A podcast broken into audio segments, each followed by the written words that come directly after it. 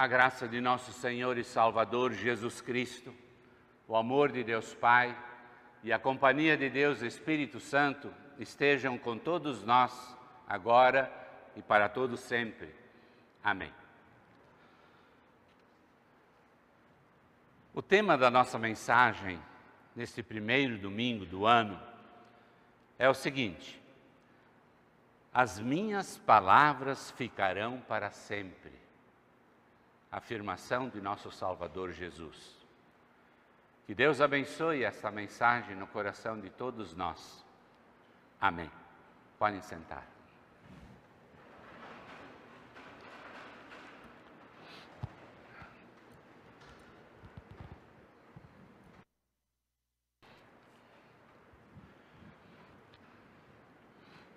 Em nome do Salvador Jesus, nosso único caminho, verdade, vida.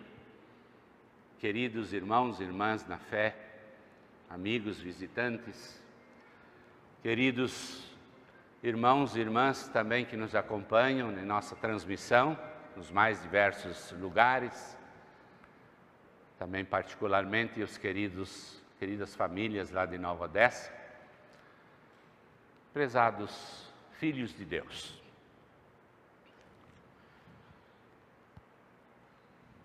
Eu não sei se chamou a atenção de vocês, mas as três leituras têm uma certa ligação em determinados versículos.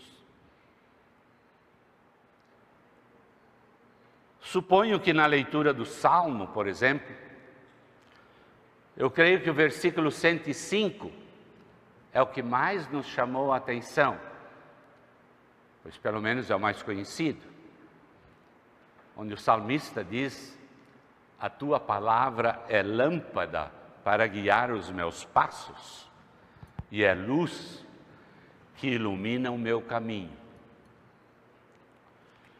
Já no Evangelho, eu imagino que a afirmação mais forte que talvez vocês sentiram foi o último versículo lido, onde Jesus diz: O céu e a terra desaparecerão mas as minhas palavras ficarão para sempre. Palavras estas que, inclusive, servem do tema para a nossa mensagem de hoje. As minhas palavras ficarão para sempre. E a epístola, ela está inserida num contexto maior, no qual o apóstolo Pedro fala sobre a relação dos cristãos com Deus. E ele exorta ao amor e à comunhão com Cristo. E o destaque, sem dúvida alguma, é o versículo 23, onde ele diz: Pois vocês, pela viva e eterna palavra de Deus, vocês nasceram de novo como filhos de um Pai que é imortal. Isso nos quer dizer que de si mesmos, os leitores de Pedro, eles não têm capacidade para amar, pois são quais ervas perecíveis, que murcham e que secam. Mas eles receberam vida de um Pai imortal, que os gerou pela Sua palavra, viva e eterna.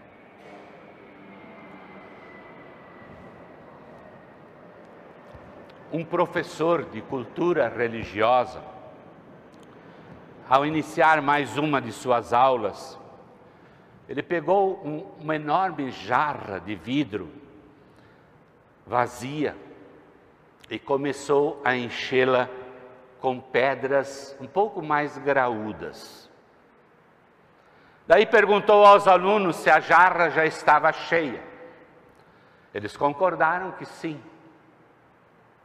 Então o professor pegou um saco de pedras brita, bem fininhas, despejou-as na jarra e balançou-a levemente. A brita rolou naturalmente entre os espaços das pedras grandes. E o mestre repetiu a pergunta: se o vidro estava agora cheio. Os alunos, meio tímidos, disseram que sim. Foi daí então que o professor pegou uma embalagem com areia.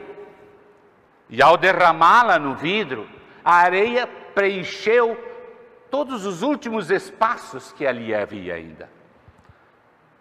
E daí o professor então disse aos estudantes: Esta jarra é como a vida de vocês. Mas como? perguntaram os alunos. E o professor então continuou: As pedras grandes representam as coisas importantes na vida. Aquelas coisas que, se todo o resto desaparecesse e somente elas sobrassem, ainda assim preencheriam a sua vida. A brita representa as coisas menos importantes, e a areia simboliza as coisas insignificantes. Se vocês encherem, colocarem primeiro a areia no vidro, não vai restar espaço para a brita e nem para as pedras mais graúdas. E assim também é na nossa vida, dizer. Se nós nos empenharmos com todas as nossas forças para as coisas pequenas na vida, não nos restará força e energia para as coisas grandes. Portanto, meus alunos, prestem atenção para as coisas importantes na vida, para aquelas que, conforme Jesus Cristo nos ensina no Sermão da Montanha, dizendo, aquelas que as traças e a ferrugem não podem destruí-las, e onde os ladrões não podem arrombar e nem roubá-las. Então dediquem tempo à palavra de Deus, dediquem tempo para o culto, para a meditação, para a oração, pois assim agindo, haverá maior alegria ainda no convívio da família, no rendimento do trabalho, nos afazeres domésticos e também nas horas de lazer. Prestem atenção primeiro para as pedras grandes, são elas que realmente contam. As outras são areia, ou seja, riquezas finitas, terrenas, temporais, passageiras. Meus ouvintes, após os festejos de mais um Natal, e diante de um novo ano recém-começado, nós queremos enfatizar o valor da palavra de Deus. A palavra de Deus que é incorruptível, é eterna e é transformadora. E é nesse propósito que nós vamos refletir brevemente sobre a transitoriedade das coisas e a permanência daquilo que realmente é importante. Nós vemos que cada vez mais a vida humana ela está sendo marcada pela transitoriedade das coisas. O sistema consumista no qual nós vivemos, ele empurra e ele produz desejos que nos induzem a compras. Aquele carro que era bom ontem, hoje parece que precisa ser trocado. O apartamento que era suficiente para o jovem casal com a vinda dos filhos já não serve mais. O notebook, que era o mais veloz há pouco tempo atrás, agora já é sucata.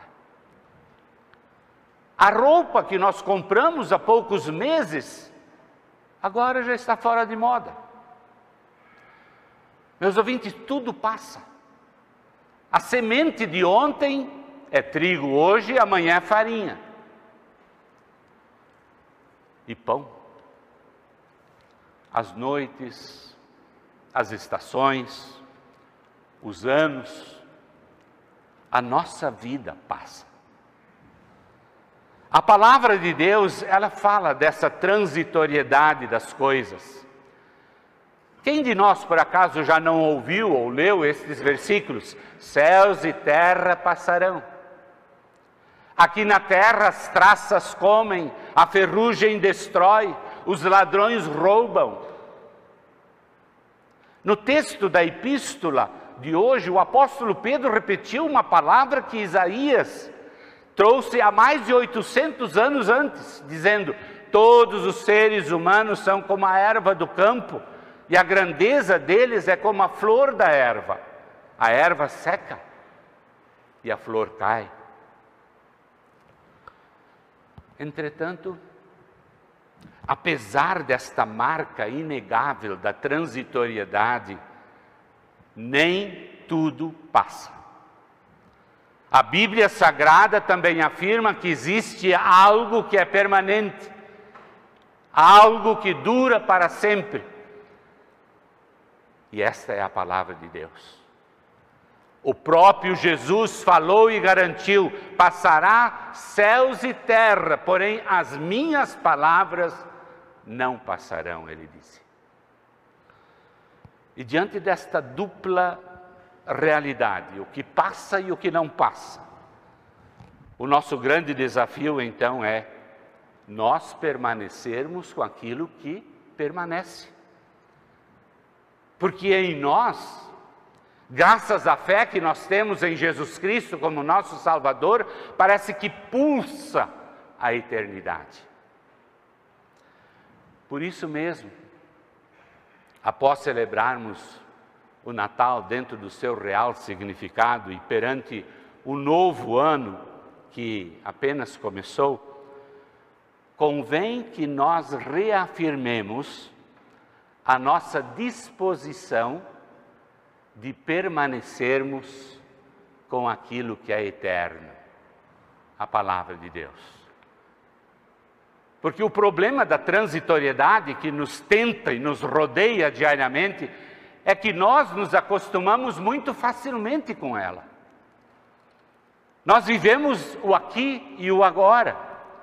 E então muitas vezes, levianamente, nós nos deixamos enganar. E abandonamos a preocupação justamente com aquilo que permanece. Sem dúvida alguma, as nossas realizações no ano que passou, tanto na vida pessoal, familiar, profissional, social, religiosa, certamente foram de suma importância para cada um de nós, dentro de um ano muito difícil para todos. Talvez agora até surjam imediatamente lembranças, num retrospecto relâmpago, de certos desafios que a vida nos impôs ao longo do ano passado. Talvez algumas situações que nos causaram profundas dores, nos deixaram sérias cicatrizes. Em outras ocasiões, talvez júbilo e vitórias. Mas tudo passou. Lindos momentos, situações emocionantes, ocasiões festivas, outras chorosas, todas passaram. A grandeza delas é como a flor da erva. Todavia, meus ouvintes, nem tudo acaba e nem tudo passa. A palavra de Deus permanece. Passa ano, passam décadas, passam séculos, a palavra de Deus continua viva e eficaz, continua poderosa, atingindo o lugar mais fundo da nossa alma e mais íntimo de nosso espírito. Desde o dia de nosso batismo, através da ação e do poder do Espírito Santo, esta palavra de Deus, ela está plantada em nós e a semente da eternidade em nós, que é a fé no Salvador Jesus Cristo, nos é preservada. Deus é fiel no cumprimento das suas promessas. Glória a Ele. Por isso, queridos ouvintes, permaneçamos com aquilo que é permanente. A palavra de Deus deve continuar sendo a nossa inseparável companheira de todas as horas deste novo ano. E se nós lhe dermos o devido valor, com certeza nós encontraremos o alimento espiritual para o cotidiano da vida e a esperança de que um dia nós poderemos usufruir a bem-aventurada eternidade junto com aquele e por mérito dele, o menino de Belém.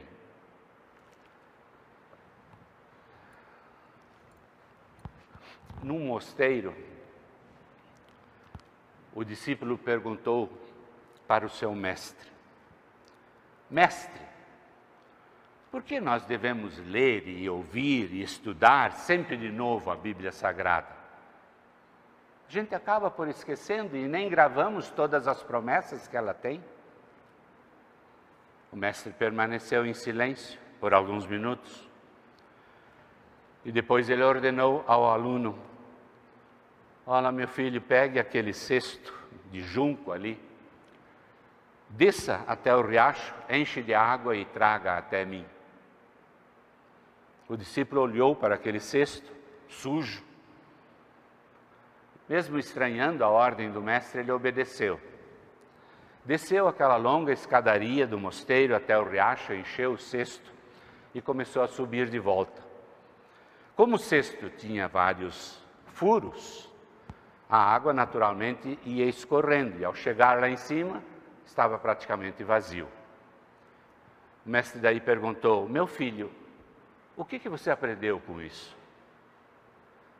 Aí o discípulo olhou para o cesto vazio e disse: Eu aprendi que o cesto de junco não segura água. O mestre ordenou-lhe que ele repetisse a tarefa. Quando o discípulo voltou com o cesto quase que novamente vazio, o mestre tornou a perguntar-lhe: E agora, meu filho, o que você aprendeu? O discípulo, meio sem jeito, respondeu: Olha, confirmou que o cesto não segura a água. O mestre ordenou que o discípulo continuasse repetindo essa tarefa.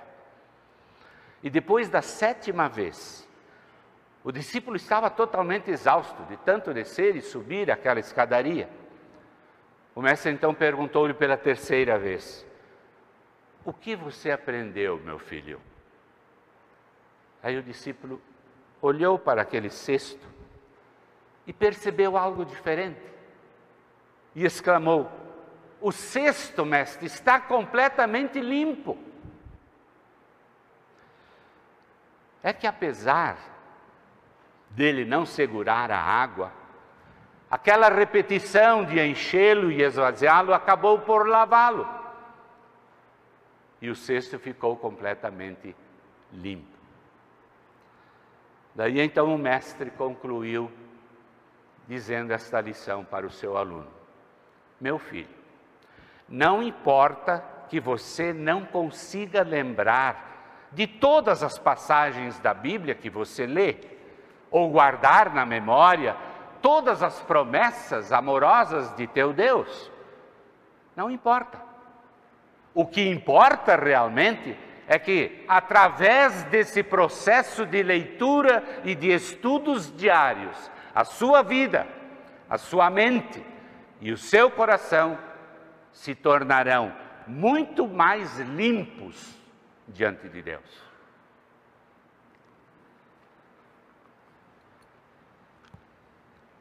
Prezados ouvintes, o que será do novo ano? Nós não sabemos. E é bom, é bom assim melhor. O que devemos fazer? Isto nós sabemos. O apóstolo Paulo nos dá o exemplo. Ele diz: Eu esqueço aquilo que para trás fica, e eu avanço para aquilo que está à minha frente. Eu corro direto para o, a linha de chegada, para o alvo, a fim de conseguir o prêmio da vitória. Sim, nós também devemos avançar. Avançar para as coisas boas que estão diante de nós e prosseguir para o alvo, para o prêmio da soberana vocação de Deus em Cristo Jesus. Avançar, ir em frente, progredir. Parar significa retroceder. E retroceder significa ir à falência. Nós queremos progredir, avançar, conquistar o prêmio da coroa que Cristo nos garantiu. Então, queridos irmãos e irmãs, amigos no Senhor, nesta sucessão de anos, permaneçamos com aquilo que é permanente, avancemos e marchemos com as bênçãos que o nosso Deus nos dá através do seu Filho, Jesus Cristo o nosso Salvador.